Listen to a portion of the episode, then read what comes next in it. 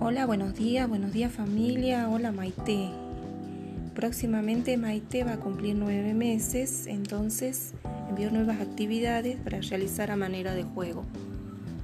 Eh, por ejemplo, eh, una de las actividades sería practicar el gateo, ahora de manera diferente, que sería eh, gatear juntos, por ejemplo, gatear con obstáculos, pronunciar sílabas, repetir nuevas eh, jugar con la pelota, tirar la pelota y pedir que la devuelva, juegos en el espejo y hacer caritas, esconder un objeto, tirar objetos y practicar de esta forma la pinza, porque ellos en esta etapa pueden agarrar a manera de pinza, o sea, entre pulgar e índice. También podemos realizar el juego, por ejemplo, con pañuelos, dónde está mamá, dónde está papá.